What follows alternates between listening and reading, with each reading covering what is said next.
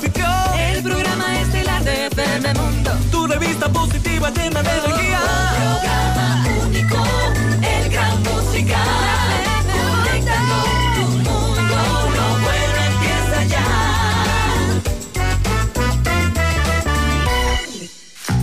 Temas muy interesantes en el Gran Musical. Esta es la entrevista de Cristian del Alcázar Ponce. Hoy con Muy bien, vamos con nuestra entrevista en esta mañana. Estamos transmitiendo en directo en todas nuestras plataformas y redes sociales. Nos pueden ver ya el canal de YouTube FM Mundo Live, en nuestra app también. Hay mucha gente que nos sigue, que nos escucha, que nos ve a través de esa vía. Para quienes no las tienen, se la pueden bajar en Google Play y en App Store. Y vamos a hablar sobre la decisión de la Corte Constitucional que admitió la cooperación marítima en Ecuador, la, la colaboración, eh, la cooperación marítima de Ecuador y Estados Unidos. Está con nosotros Ismael Quintana, reconocido abogado constitucionalista, buen amigo de esta casa. Ismael, ¿cómo está?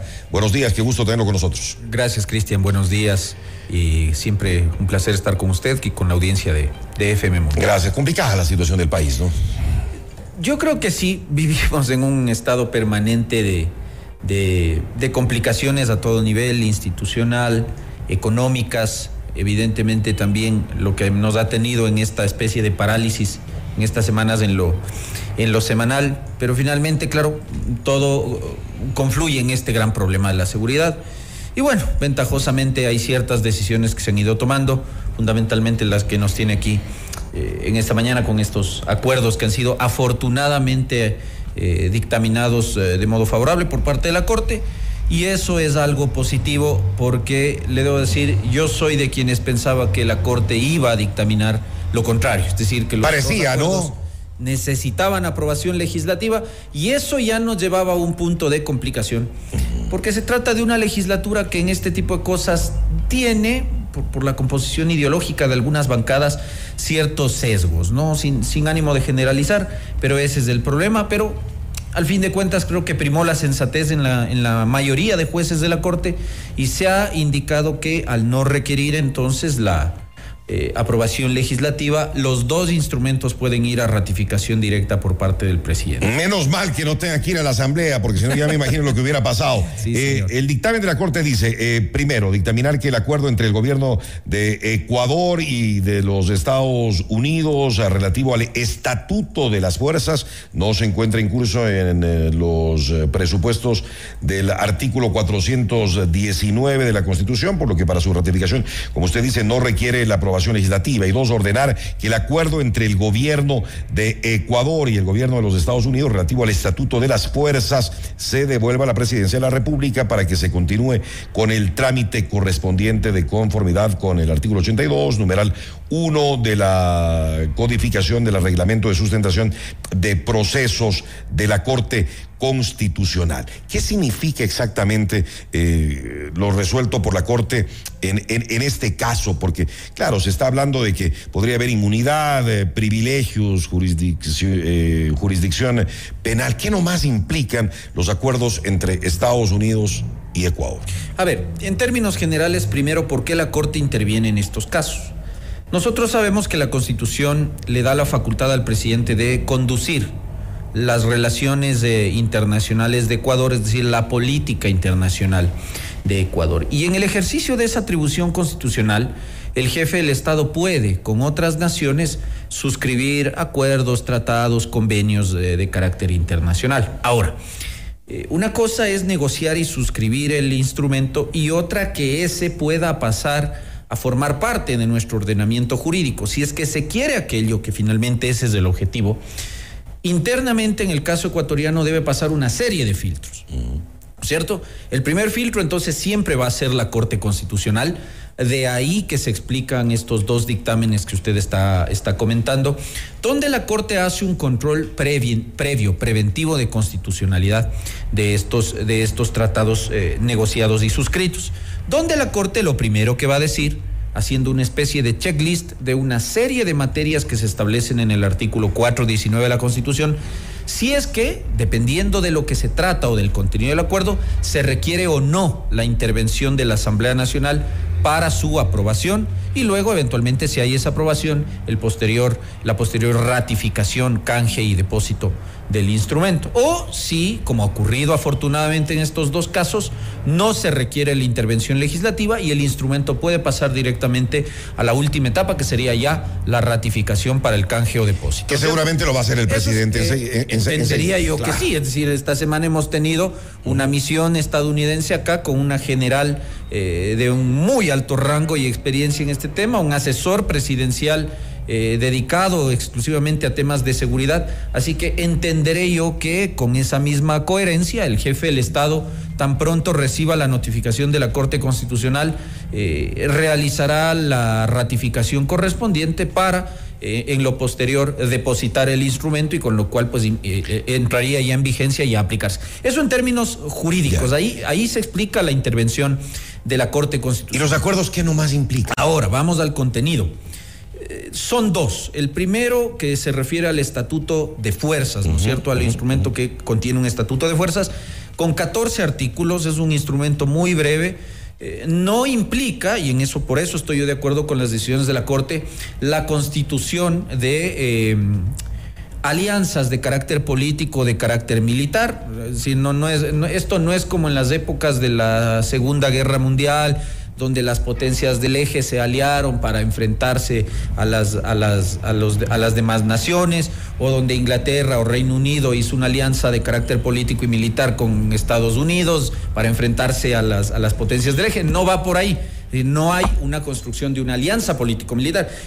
Se trata de un par de acuerdos de entendimiento sobre temas de cooperación, de coordinación por parte de Estados Unidos, si usted quiere, de asesoría, eh, de prestación de contingencia, de, infraestructura tecnológica, armamento y, por supuesto, eh, talento humano, contingente militar y civil, que va a venir al Ecuador para colaborar para coadyuvar a las operaciones de orden militar que se realizan por parte de nuestras Fuerzas Armadas en eh, la parte marítima y también vía aérea. Para También vía aérea, eso le quería Sí, preguntar, porque en principio se había hablado de vía marítima. No, eh, hay Pero- un acuerdo específico para vía marítima, pero también hay eh, programado que esto se aplique eh, vía aérea. Importantísimo. El objetivo será sencillamente ayudarle a Ecuador y a sus fuerzas del orden, principalmente a Fuerzas Armadas, a controlar y a contrarrestar aquellas actividades que están vinculadas a lo que se denomina el crimen organizado transnacional. Básicamente. Pueden ingresar entonces a nuestro país sin ningún problema.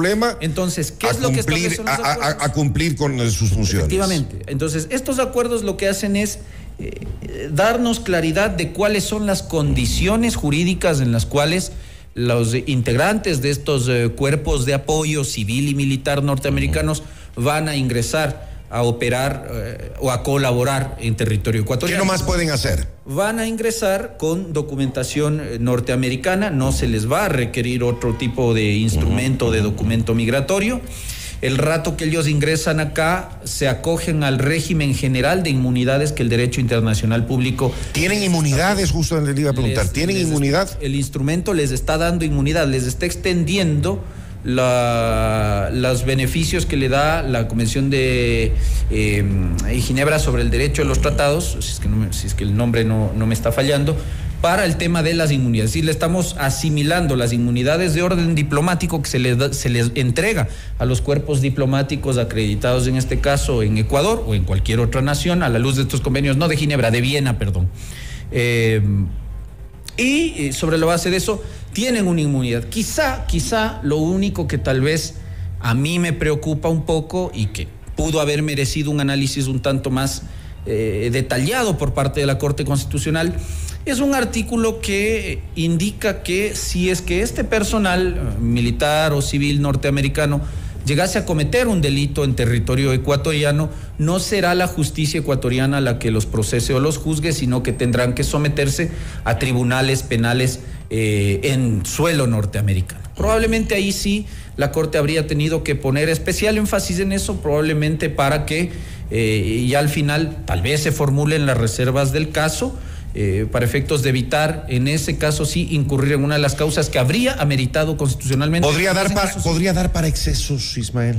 No creo yo, porque no se está autorizando, insisto, eh, la realización directa de operaciones militares. Por eso es que esto no implica, como está sosteniendo un expresidente, eh, cesión de soberanía o que acá tropas norteamericanas van a invadir territorio ecuatoriano o peor aún, lo que se dice falazmente, que con esto se abriría las puertas a la- al establecimiento de bases militares extranjeras del suelo. Eso está prohibido por la Algo Constitución. al señor Correa se le ocurrió, por estos, estos sesgos y estas taras ideológicas que hay en esta gente, meter en la Constitución este tema de prohibir en el artículo 5 el establecimiento de bases militares extranjeras. No se trata de eso, por eso es Para que eso la- habría que reformar la Constitución, para que vuelva una base. y por eso es que la Corte ha dado dictamen favorable para que el tema pase a ratificación presidencial directa, entendiendo que no se trata de ninguna de estas cuestiones y que hay que aclarar. No, no se trata de que aquí la- la- la- la- las Fuerzas Armadas norteamericanas vienen a reemplazar a nuestras Fuerzas Armadas. Vienen a apoyar. Vienen a apoyarlas, vienen a, prestarles contingente,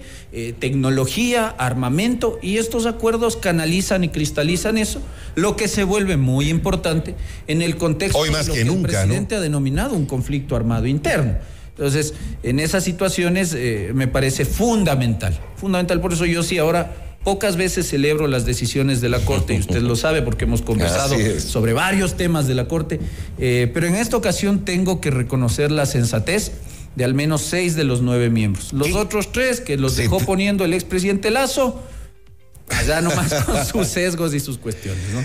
De acuerdo. ¿Qué no podrán hacer eh, bajo, estos, ba- bajo esos acuerdos y con lo resuelto por la, por la Corte? ¿Qué, limita- ¿Qué limitaciones hay? Eh, No pueden reemplazar a, a nuestras Fuerzas Armadas. Eh, claro, eso es. Esa eh, es la primera limitación. eso está que claro. existe. Eh, no vienen acá para eh, encargarse de eh, la defensa directa de nuestra soberanía, de nuestra independencia política, de nuestra integridad territorial. Esa es constitucionalmente una labor de Fuerzas Armadas. Insisto, es solo una, co- una coordinación, una colaboración. Evidentemente no es lícito cometer eh, actividades delictivas ni esa clase de, de excesos y evidentemente un límite infranqueable serán siempre los instrumentos internacionales en materia de derechos humanos, pero eso es aquí en la China o en la Conchinchina, es decir, incluso aunque usted opere en Estados Unidos, eh, eso es así. Y esas son las limitaciones básicamente, ¿no? Y parece que la inversión será bastante grande, ¿no? Bueno, De- yo le de, las- de- de las la declaraciones de- general de, la general. Que hablaba de más o menos 94 millones de dólares Inicialmente. inicialmente para empezar los, los planes. eh, habrá que ver, en su momento nos enteraremos en, en, digamos, cómo se van a, a cristalizar esos 94 millones de dólares, si es en dinero, si va a ser en armamento, si va a ser en eh, tecnología, ese tipo de cosas que las, que las iremos conociendo después, porque además son cuestiones de seguridad estatal y esos temas por ley tienen un carácter de reserva, la información tiene un carácter eh, de reserva. Y se habla de un plan al menos de aquí hasta los siguientes cinco años que tendría Estados Unidos para poder implementarlo acá en el, en el Ecuador, por supuesto, con, con el protagonismo de nuestras Fuerzas Armadas. Yo siempre voy a destacar, a destacar aquello. Así que veamos cómo se van dando las cosas. Uno esperaría que al menos esto tenga una proyección hacia estos cinco años en adelante que ha dicho la general Richard. Y que, se- y que den resultados lo más pronto posible. Y evidentemente que empecemos a ver los resultados de ese, de ese control. Es decir, ahí hay un problema en el que Ecuador se ha convertido ya en un centro de acopio, de almacenamiento y de paso de, de droga, y ese es el objetivo fundamental de estos acuerdos. Es un buen mensaje en medio de esta crisis, Ismael. Creo que sí, y por eso el la cereza del pastel de, este, de, es- de esto que ha pasado esta semana con estas decisiones de la Corte es que el presidente, ojalá cuando regrese de su, de su gira internacional, sus cuestiones personales, pueda ya ratificar el instrumento o los instrumentos para que estos culminen ya con su, con su trámite luego de, de canje o depósito e inmediatamente pues entren a regir. Como usted eh, lo manifestaba hace un momento, y hay personas, y he leído, sobre todo en, eh, en las redes sociales, algunos comentarios en, eh, en las últimas horas que dicen, no, pero es una pérdida de soberanía, vamos a ser un Estado más eh, de Estados Unidos, eh, est- est- estamos perdiendo con, con estas decisiones. Personalmente no estoy de acuerdo. No, insisto, yo, yo creo que eso es más un comentario que se deja llevar por uh, sesgos o apasionamientos de carácter ideológico más que por lo que dicen los dos instrumentos. Yo, yo sí invito a la gente a revisar los dos, los dos acuerdos y se va ahí a descubrir que no hay una cesión de soberanía, no le estamos entregando territorio a Estados Unidos, no le estamos permitiendo instalar bases militares, eh, no, es decir, todo se va a hacer bajo la rectoría, primero del jefe del Estado, que conduce la política eh, internacional y la política interna de seguridad, es el mando administrativo, civil, político, y luego sobre la base de las operaciones tácticas que a partir del mando político que tiene el presidente, las ejecuta el Comando Conjunto de nuestras Fuerzas Armadas, incluso con colaboración de Policía Nacional. En Todo tendrá que ser coordinado entonces con las autoridades, con las Fuerzas Armadas ecuatorianas. libre y aquí el instrumento le permite a, o les permite a los agentes norteamericanos entrar e instalarse, todo va a ser siempre. Por eso es un acuerdo, esto no, no es un tema unilateral, este es un acuerdo de cooperación y hay que agradecer cuando hay una nación tan importante como la norteamericana que Por supuesto. quiere colaborar con Ecuador en esto sin tener ninguna obligación para hacerlo, ¿no? Más allá de aplicar ciertos principios de... Deben tener también sus intereses, ¿no? Yo creo que sí le interesa que de aquí no salga droga hacia Estados Unidos, porque allá es el país donde mayoritariamente el tema se consume y ellos allá tienen finalmente un problema que tal vez no es de solamente de eh, procesamiento de droga, sino fundamentalmente de distribución de, estos, eh, de estas sustancias que le generan un problema enorme de salud pública a Estados Unidos. Así que es un tema que nos atañe a todos. Clarísimo. Eh, no quiero dejarle ir, Ismael, eh, con dos preguntas. Primero, eh, ¿qué pasa? ¿Qué pasa con, eh, con, el tema de, las, eh, de la consulta popular? ¿Sigue en análisis, al, menos las, las, primeras preguntas en la Corte? Falta todavía, de lo que entiendo, que se pronuncie sobre la segunda ronda de preguntas que mandó y mientras tanto la consulta popular está veremos.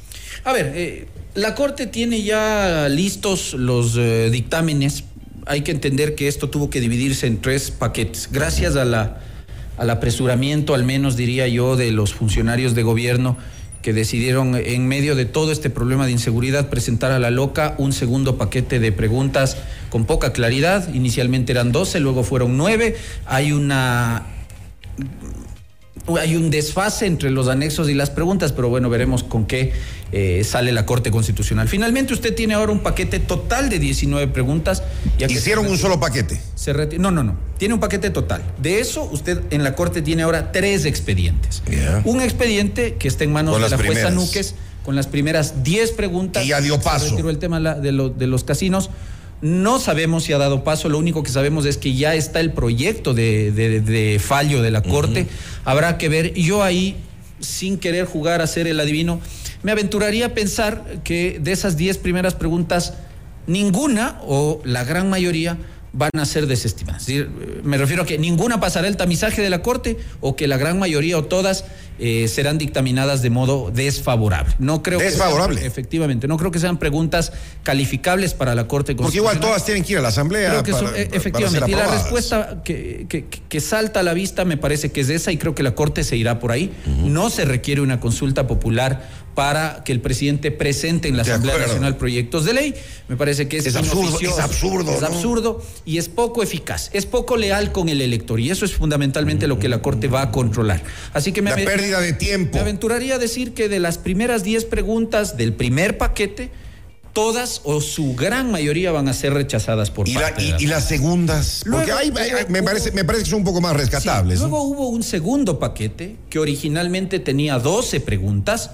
Eh, tres fueron sacadas a última hora. Llegaron no sé nueve. ¿Por qué? Habrá que preguntarle en su momento al presidente, a la ministra Palencia o, o al Esteban Torres, ¿por qué decidieron sacar tres preguntas que para mí eran fundamentales? ¿ah? La de la autonomía de la Fiscalía General del Estado y dos que se referían a reforma judicial, eh, principalmente con el tema de la integración y el sistema de designación. Qué raro que, qué raro que las, hayan sacado. que ver cuál fue el de última hora, porque hasta el día en que se presentaba eso, al menos yo personalmente tenía conocimiento que esas preguntas estaban ahí y de hecho ese fue el documento que circuló. Ahora, más allá de eso, que es una cuestión ya de decisión política del presidente, quedaron nueve. De esas nueve, la Corte tuvo que dividir eh, ese paquete de nueve preguntas en dos expedientes. ¿Por qué razón? Porque de esas nueve usted tiene tres preguntas que no son de enmienda constitucional, sino que se refieren, igual que las primeras diez, a temas plebiscitarios. ¿Cuáles? La de minería ilegal, que me parece fundamental en el contexto de inseguridad eh, la pregunta relativa al establecimiento de jueces especializados en delitos de función paramilitares y policías y la pregunta relativa a la ampliación de la facultad de indultar por parte del presidente para que pueda, en medio de procesos penales, sin que haya todavía sentencia condenatoria ejecutoriada, indultar a policías y militares. Esas tres preguntas fueron sacadas del paquete original que envió el presidente Novoa, se abrió un expediente y esas preguntas están en manos de la jueza Corral, que también ya ha enviado al Pleno el dictamen respecto de esas tres preguntas. Ahora los nueve jueces entonces tendrán que decidir ya. Efectivamente. Y las otras tres perdón que me, que me vaya un poquito más allá del tiempo en esto, las otras eh, seis preguntas que quedan, todas sí tienen que ver con enmienda constitucional, y ahí es donde el trámite todavía en la Corte se va a demorar, porque el dictamen, cuyo proyecto también ya ha sido enviado por parte de la jueza Andrade al Pleno, solamente se va a referir en este primer momento a la calificación de vía o procedimiento. Es decir, si esas seis preguntas todas, algunas o ninguna, eh, pueden ser aptas de ser tramitadas por la vía de la enmienda y luego de eso un segundo pronunciamiento ya sobre la constitucionalidad de los considerandos, del cuestionario y sus anexos. Como usted dijo, en el segundo paquete hubo una mejoría abismal, desde lo técnico, los anexos bastante bien elaborados y desde la utilidad eh, son preguntas que atacan temas eh, importantes. Por ejemplo, contrato por horas y contrato a plazo fijo, el reconocimiento del arbitraje comercial internacional me parece esencial, el tema de la extradición, el tema de establecer jueces constitucionales especializados, lo relativo a la ampliación de la facultad presidencial para enviar a la Asamblea Nacional no solo proyectos urgentes en materia económica, sino que sea en cualquier materia, para evitarnos esto que estamos viendo en estas últimas semanas, que mandamos en combo un montón de temas en una sola ley. Esos son temas interesantes. Finalmente, estos 10 temas días. de la Corte. Para los dos primeros expedientes que le comentaba, la Corte tiene 20 días. Esos 20 días ya empezaron a correr y por eso entiendo yo que esos dos primeros pronunciamientos al menos ya los vamos a tener en los siguientes días. Para este último caso, de las seis que quedan que serían de enmienda, eh, la Corte no tiene un plazo para emitir un pronunciamiento, pero ya está para conocimiento del Pleno. Samar, Y eso Alonso, ¿usted- usted para cuándo cree que tengamos ya En noticias? el transcurso de la semana que viene, a más tardar, vamos a tener los tres dictámenes y sobre la base de eso creo yo Y de ahí va a, y, y de ahí tiene que ir al, ya al CNE entonces. no, no, ¿por qué razón? Porque, como le decía, respecto del tercer expediente de las seis preguntas, apenas tendríamos el dictamen de calificación de vía. Luego tiene que el expediente volver al despacho de la jueza Andrade y ahí empezarán a correr otros 20 días. Otros 20. Para que la jueza. Pero no le dan los tiempos entonces al presidente que decía que quería que los primeros días de marzo sea la- No, no, eso es la- la imposible. Yo por eso digo, creo que el presidente, uno de los primeros cambios que debería hacer en su gabinete es el de su secretaria jurídica, que veo que no le está asesorando bien. Hasta el 10 de marzo que él apuntaba la consulta Para usted, ¿cuándo podría ser entonces más o menos los tiempos? Porque el CNE Ah, también necesita, eh, entiendo que 60 días para organizar un proceso electoral. Finalmente, todas las decisiones de la Corte van a salir con este último pronunciamiento que le comento, van a salir hasta mediados de febrero. Quiere decir que de ahí habrán 15 días más para que el presidente firme el decreto de convocatoria, es decir, se acabó febrero.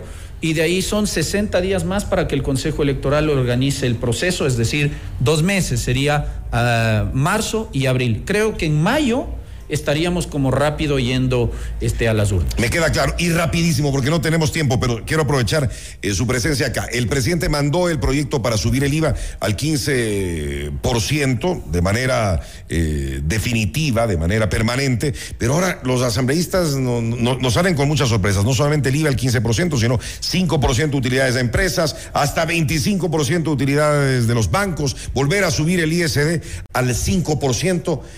¿Es legal lo que, está, lo, lo- lo- lo que están haciendo en eh, la Asamblea? De lo que entiendo, ellos no tienen la potestad de crear todos estos, eh, estos nuevos impuestos eh, con un proyecto enviado por el, por el presidente, un proyecto de ley enviado por el presidente. ¿Cómo es esto? Si en la legislatura se legislara respetando la Constitución, lo que se aprobó la tarde noche de ayer es inconstitucional. Si es que fuese ley hoy. Eh, el Por eso le 135 pregunto. de la Constitución es absolutamente claro. Solo por iniciativa presidencial se pueden aprobar leyes que crean, modifican o suprimen impuestos. Así es. El Entonces, todo esto que- todo esto con lo que nos salen- Originalmente envía una ley que proponía el incremento al 15% del impuesto al valor agregado de modo permanente, Así es. reformando la ley de régimen tributario. Después interno. ya dijo que, bueno, podría ser temporal. Esa fue la iniciativa presidencial original y sobre esa iniciativa debería girar el debate al amparo del artículo 140 de la Constitución. ¿Qué han hecho nuestras brillantes bancadas en la Asamblea? Porque esto viene del PSC y obviamente de nuestros amigos de la RC que no se acuerdan que en 2016 nos treparon el impuesto al valor agregado. ¿no es cierto? Y que se farrearon esa plata que se supone debía ir a atender la emergencia fundamentalmente en Manaví. Pero bueno, eso es análisis aparte, solo la memoria selectiva que esta gente tiene. Nos proponen ahora entonces que en lugar de trepar el IVA, aunque el informe para primer debate ya no va por ahí, encima nos mienten, porque nos han dicho que no estaban de acuerdo con subir el IVA y ahora la cosa no ha sido así. Ahora resulta que el IVA sí se va a subir definitivamente al 13% según este informe y durante los siguientes tres años temporalmente al 15%. Modificando la propuesta original, Así algo que es. no está permitido por la Constitución.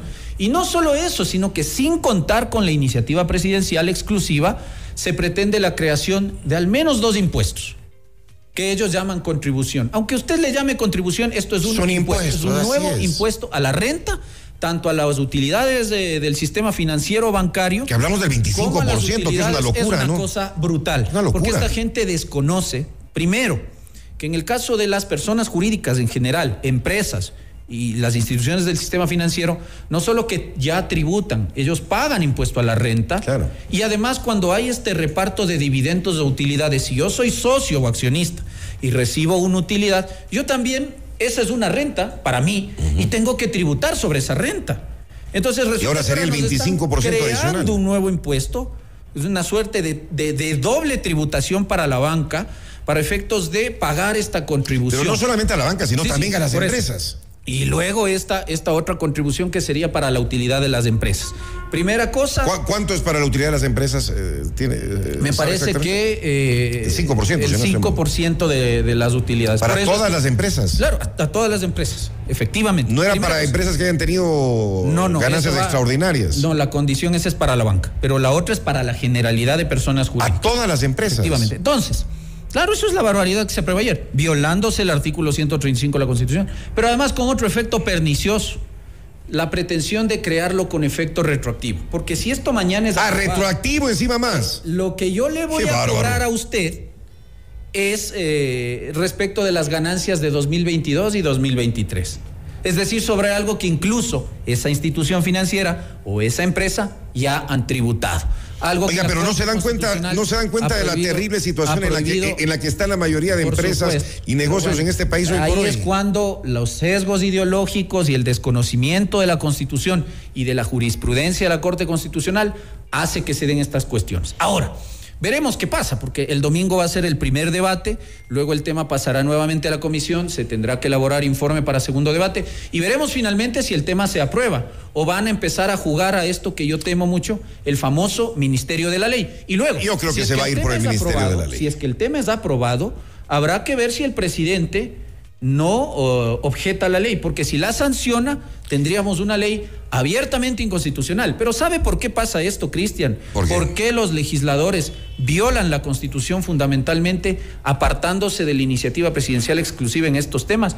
Porque la Corte, y en esto sí hay que ser muy claros, si bien ha declarado la inconstitucionalidad de muchas leyes tributarias que se han aprobado, con similar contenido al que se pretende aprobar ahora, con efecto retro, sin iniciativa presidencial exclusiva, con impuestos que resultan ser confiscatorios para el contribuyente. ¿Por qué razón? Porque la Corte primero se demora 5, 6, 7, 10 años en declarar la inconstitucionalidad de ese tributo o de esa ley. Eso pasó con la ley de fomento ambiental y el famoso impuesto verde, ley de 2011 declarada inconstitucional en, en el 2022.